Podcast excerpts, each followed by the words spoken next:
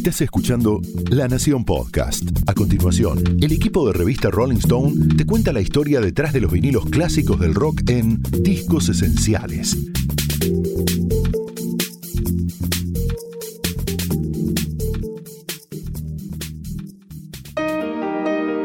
El término inglés sophomore suele usarse en la industria musical anglosajona para referirse al segundo o al que viene después. Esos segundos discos que para algunos artistas pueden representar todo un desafío, incluso a veces una pesadilla.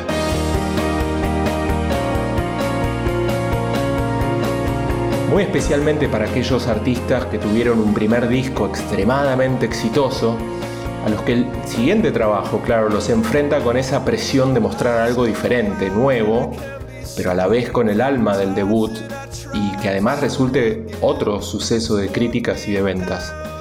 Por todo esto, suele haber más discos clásicos entre los primeros discos y no tanto entre los segundos.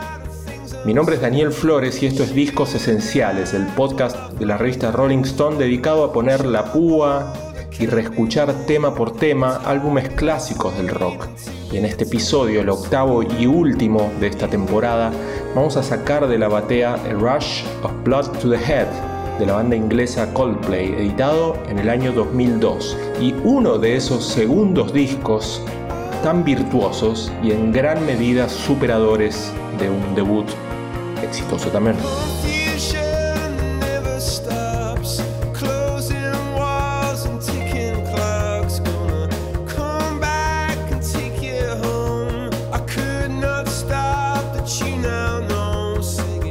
Pensamos solo en nosotros cuando estábamos haciendo el disco, le contó Chris Martin, voz de Coldplay, al canal VH1 cuando salía el disco A Rush of Blood to the Head.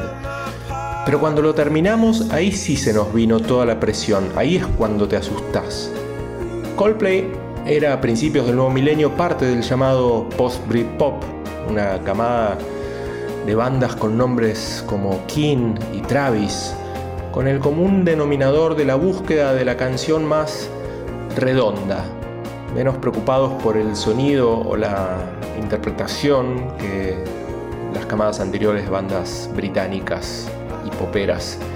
Majo Echeverría, conductora y productora de la FM Metro, reconstruye un poco esa escena en la que aparecería A Rush of Blood to the Head el conocido post-Britpop, ¿no? Un poco esa segunda ola, la, segunda ola del, del Britpop. Pienso, creo que rápidamente, Coldplay me parece que encabeza, ¿no? Eh, fuerte esa, movida. Pero pienso también en King, que hizo las suyas en los primeros pasos también, y Snow Patrol, Snow Patrol con Chasing Cards, entre otros temazos que sacó también en esa época. Esa es, eh, me parece que esas bandas, bueno, un poquito más tarde, eh, Star Sailor, que también arrancó rompiéndola, me parece que de esa época, esa segunda ola del rock inglés y del Britpop de, de fines de los 90, esas bandas son las que más se destacaban.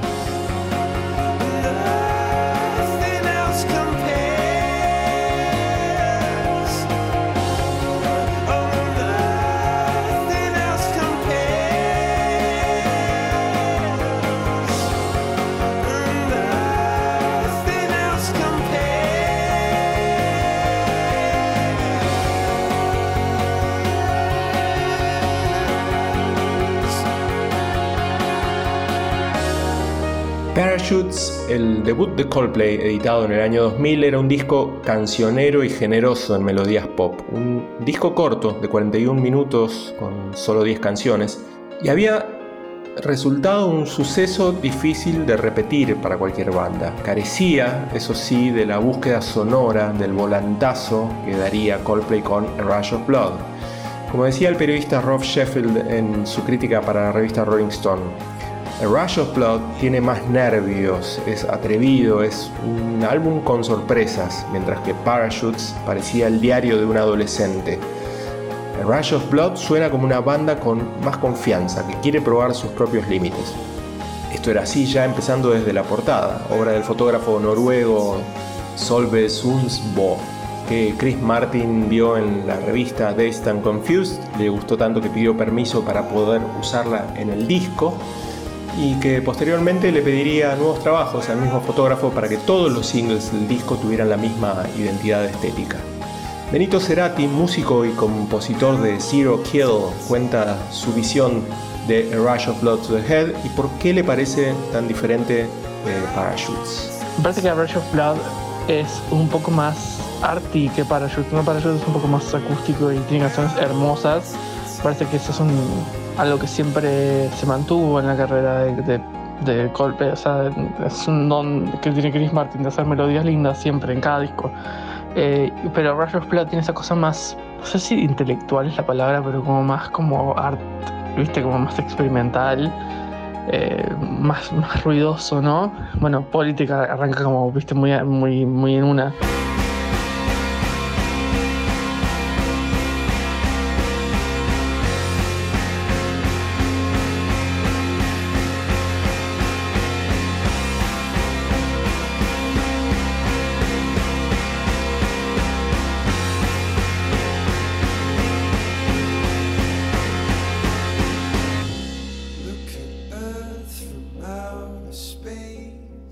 Primera canción del disco es Politic, todo un, manifiesto, mientras que el primer track de Parachutes, Don't Panic, empezaba con una guitarra acústica y hablaba de vivir en un mundo hermoso, Politic arranca como una motosierra, una pared de guitarra junto al piano de Martin, que nos pide que abramos los ojos en medio de tanta confusión. Gabriel Pedernera, baterista de la banda Eruca Sativa y productor explica por qué esta canción es perfecta para abrir el disco. La canción que abre el disco se llama Politic y me parece que a, todo nivel es, una, como un statement, digamos. Abrir un disco de esa manera, eh, planteando algo completamente diferente a lo que por ahí se planteó en el primero y, de una manera como muy brusca y, muy clara, digamos. Eh, no sé si es brusca la palabra, pero sí muy clara muy concisa, ¿no? hablando de eh, lo que estaba pasando en el mundo en ese momento y lo que está pasando en el mundo en todo momento, lamentablemente. Eh, y hay un detalle que a mí siempre me encanta destacar de Will Champion, que es el baterista. Él, él no era baterista, ¿no? Y se hizo como baterista para el grupo. O sea, él en verdad tocaba la guitarra y como cuando formaron el grupo necesitaban a alguien que toque la batería, él dijo, bueno, yo toco y aprendió a tocar medio con la banda. Entonces hay muchos de sus beats o muchas de sus eh, apreciaciones, digamos, baterísticas, que parecen como si no estuvieran compuestas por un baterista, ¿no? Y creo que Politic es una de esas. Esa intro, si uno se fija, le está pegando al plato, al tambor y al bombo en el mismo momento todo el tiempo. Pa, pa, pa, pa, pa, pa. Y esto se repite mucho en muchas canciones, ¿no?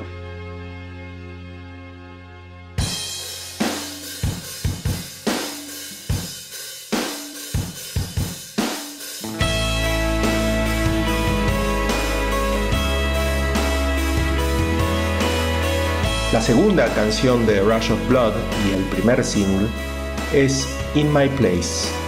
Coldplay la había compuesto durante la grabación de Parachutes, pero había quedado archivada. En una entrevista para la revista Q, Chris Martin recordaba: Cuando terminamos de grabar Rush of Blood y pensábamos que el álbum estaba terminado, Johnny Buckland, guitarrista de la banda, tocó esta canción y me di cuenta que la necesitaba que necesitaba que esta canción estuviera en el disco. El tema terminó llevándose el Grammy a Mejor Canción de Rock en 2003.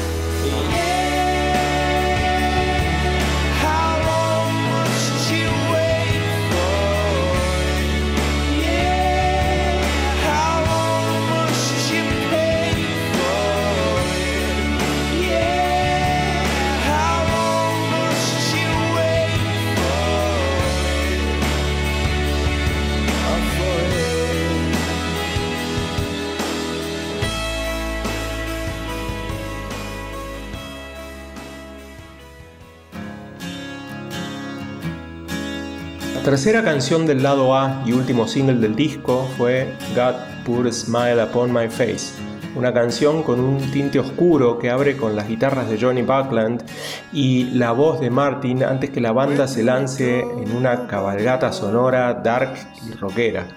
El mismo Chris Martin en una entrevista del fanzine del sitio de Coldplay.com admite estábamos buscando algo con más golpe, inspirados en PJ Harvey y Muse. Majo Echeverría, musicalizadora, productora y conductora del programa Weekender de Metro, cuenta por qué God Put a Smile Upon My Face se destaca en este clásico de Coldplay. Y si tengo que elegir el que no fue hit, me parece que God Put a Smile Upon Your Face. Igual ahora veo la lista y todos me parecen bastante hits, ¿no? Pero eh, ese tema tiene unos graves de Chris Martin espectaculares y una oscuridad que, bueno, que a, mí me atrae mucho. Me gusta esa onda dark de Coldplay que logra en canciones como estas, como God Put a Smile Upon Your Face. Me parece uno de los temas también más lindos de este disco.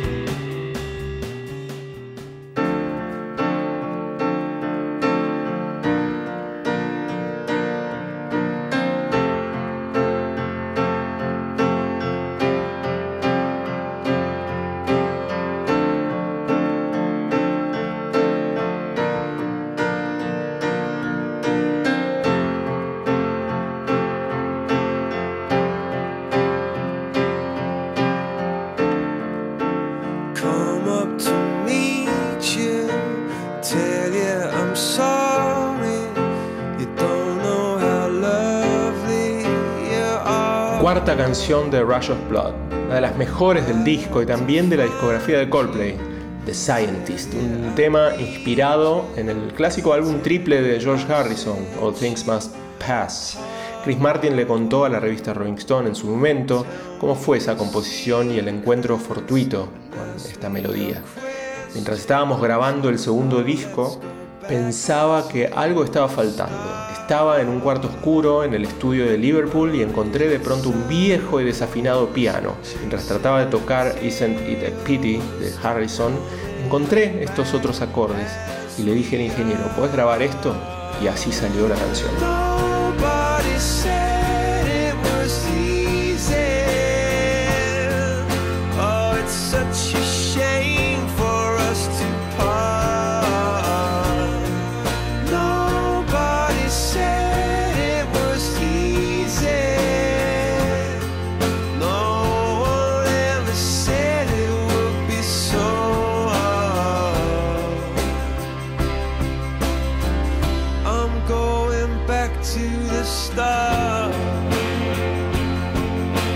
Tuviera que elegir una canción del disco, posiblemente elijo The Scientist, porque me parece una canción absolutamente perfecta, una de esas canciones que, va, que va a quedar para siempre, de la que vamos a estar hablando de acá 30 años también.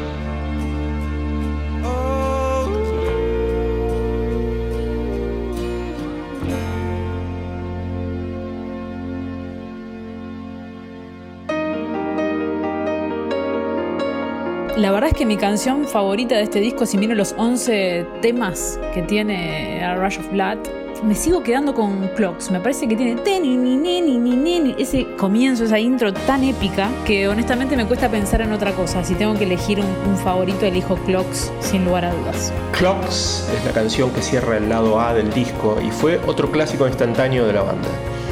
Irónicamente fue la última canción en entrar en el disco, resultado de una zapada básicamente entre Martin y Buckland, que la banda guardó como demo en un CD al que rotularon con el nombre Canciones para el Tercero.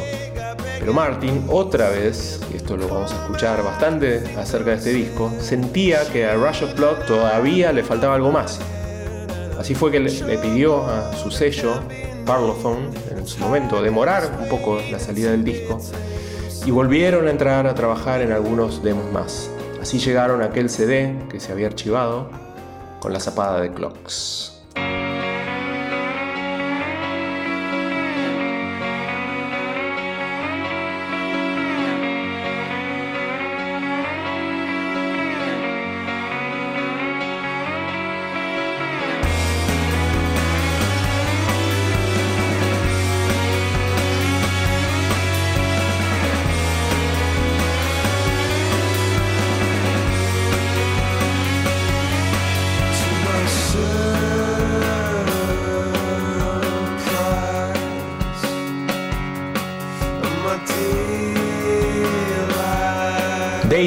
Abre el lado B del disco. Es un tema que no fue hit, pero sí que muestra la gran dinámica entre Martin y Buckland, apoyada en esos arreglos de cuerdas y con ese mantra que repite algo así como despacio se abre camino de la luz del día, despacio se abre camino de la luz del día.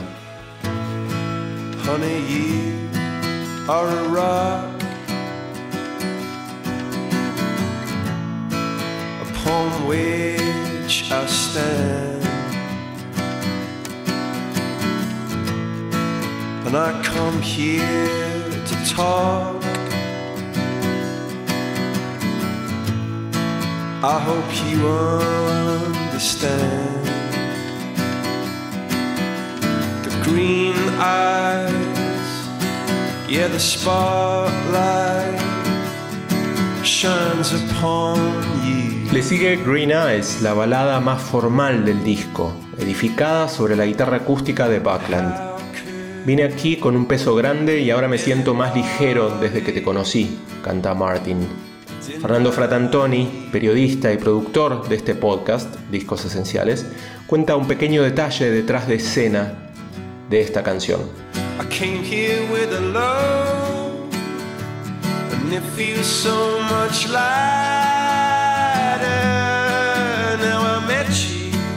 Eyes es una canción que tranquilamente podría haber estado en Parachutes, ¿no? Con ese ambiente y ese, y ese folky que tiene, ¿no? Con una guitarra acústica y que, básicamente es, habla del amor y habla como que de la esperanza que el amor te puede brindar. Pero un dato no menor de la canción es que la canción no fue escrita para Gwyneth Paltrow, la, la actriz de Iron Man, ¿está bien? Que fue pareja de Chris Martin por casi 10 años, sino de una exnovia de Chris Martin. El detalle básicamente es que Gwyneth Paltrow tiene ojos azules y la exnovia tenía, como dice la canción, ojos verdes, green eyes. Y por esto básicamente Chris Martin la sacó de setlist de golpe durante toda su relación con Gwyneth Paltrow. Quizás salió dos veces o en ocasiones muy esporádicas tocar la canción, porque él planteaba que era como una especie de ofensa hacia su mujer actual, o en ese momento, tocar una canción escrita para una exnovia de él. Así que volvió al setlist a partir de 2016-2017, volvió a sonar en los conciertos de Coldplay.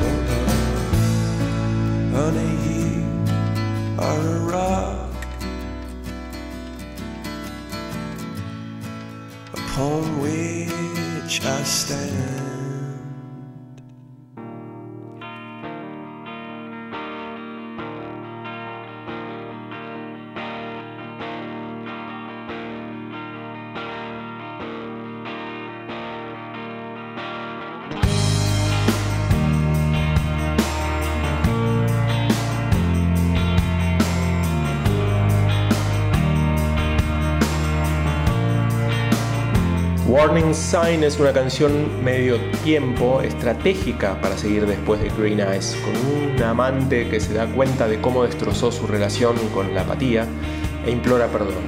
La mala noticia es que ya es demasiado tarde.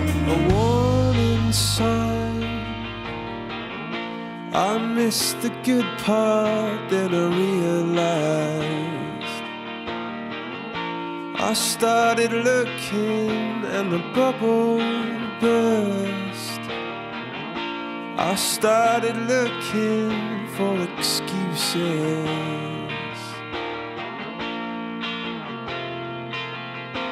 Come on in. Mira, eh, en cuanto a las canciones, te puedo decir que creo que creo que Warning Sign es la que más me gusta. Primero porque tiene una cosa, me gusta esa cosa como mántrica del cinte como medio melotron que me hace acordar un poco a um, una canción de esa época también de YouTube, Kite. Tiene como una, una cosa así similar y también creo que es la más parecida a, a Parachute. Creo que mantiene esa cosa acústica sensible que tiene el primer, el primer disco, ¿no? Porque, bueno, el resto de los, de los temas ya perfilaba un poco lo que iba a pasar con, con Coldplay más grande, ¿no? El, Coldplay más definidamente, ¿no? De Scientists y, todos esos temas que, que, definieron mucho más el sonido de la banda. Este, esto me parece que es todavía un resabio de un poco de lo anterior.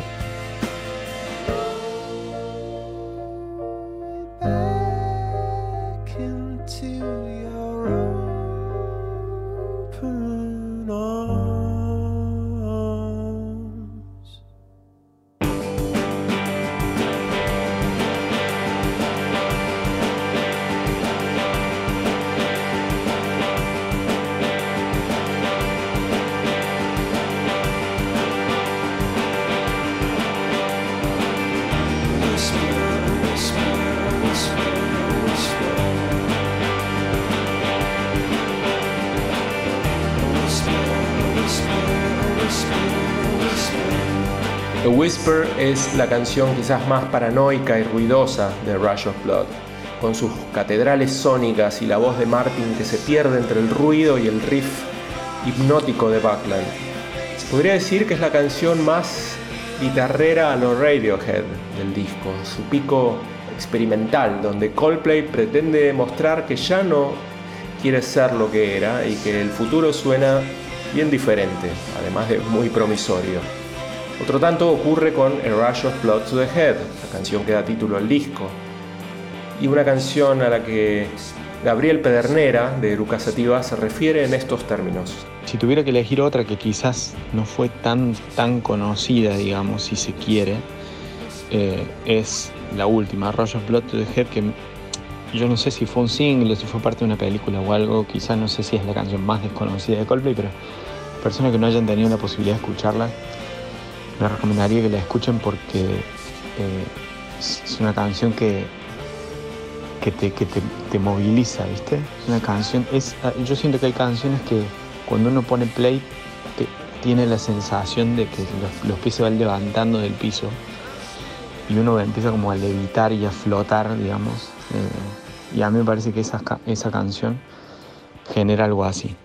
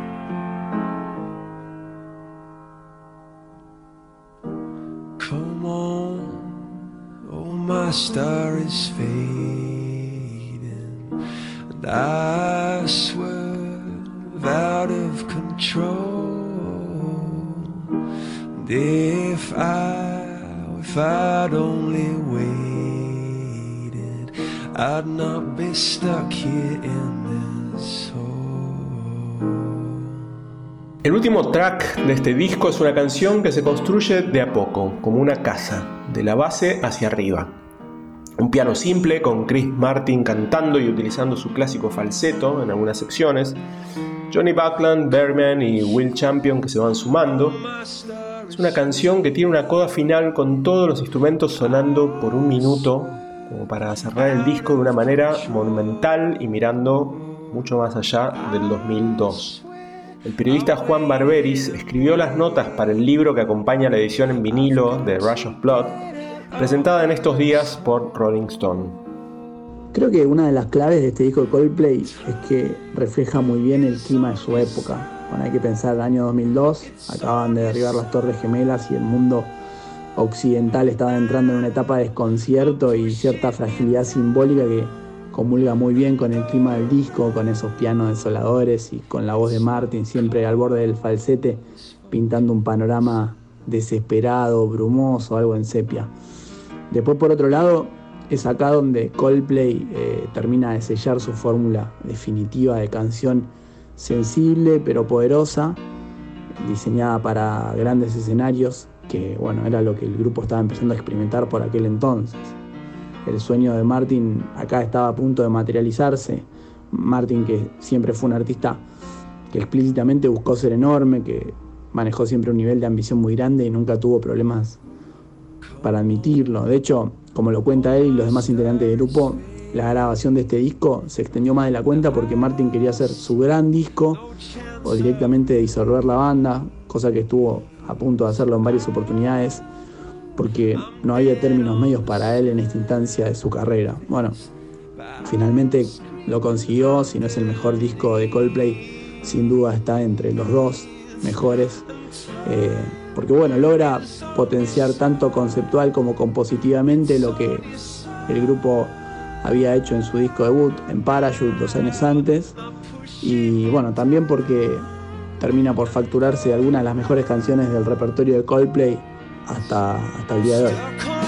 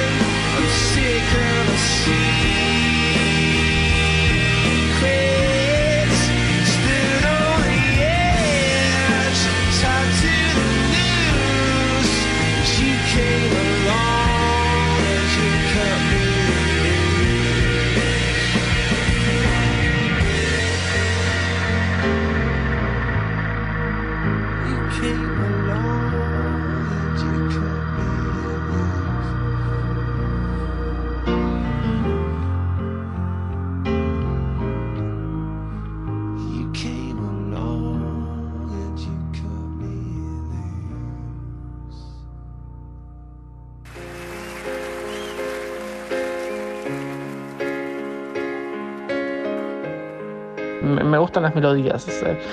Es, una persona que me pone la piel de gallina más de 10 ocasiones, por lo menos. A mí me parece que Coldplay es la definición perfecta de una banda, porque más allá de que tiene un compositor eh, lead, digamos, que que es Chris Martin, que es quien hace, tengo entendido, la mayoría o todas las canciones, entiendo que hay un aporte muy importante y que él también valora mucho por parte de los miembros de la banda. Y a mí me parece que las bandas se tratan un poco de eso, más allá de quién escribió qué, me parece que ese funcionamiento como unidad y esa confianza de, unos en otros eh, hace que las bandas funcionen y que funcionen así. Para mí em, es una prueba más que superada, ¿no? Pienso rápidamente la típica lista de los mejores segundos discos de las bandas y ahí aparece el Nevermind de Nirvana, pero me parece que este está ahí, que encabeza, podría encabezar perfectamente esta lista porque no solo es una prueba superada, sino que para mí un refuerzo de lo que ya venían haciendo y mantener el éxito y el nivel de producción que habían hecho con ese primer disco y al mismo tiempo ser un poquito más, más personales, mostrar un poquito más de personalidad. Me parece que en ese sentido no solo es una prueba superada, sino que es una superación este A of Blood.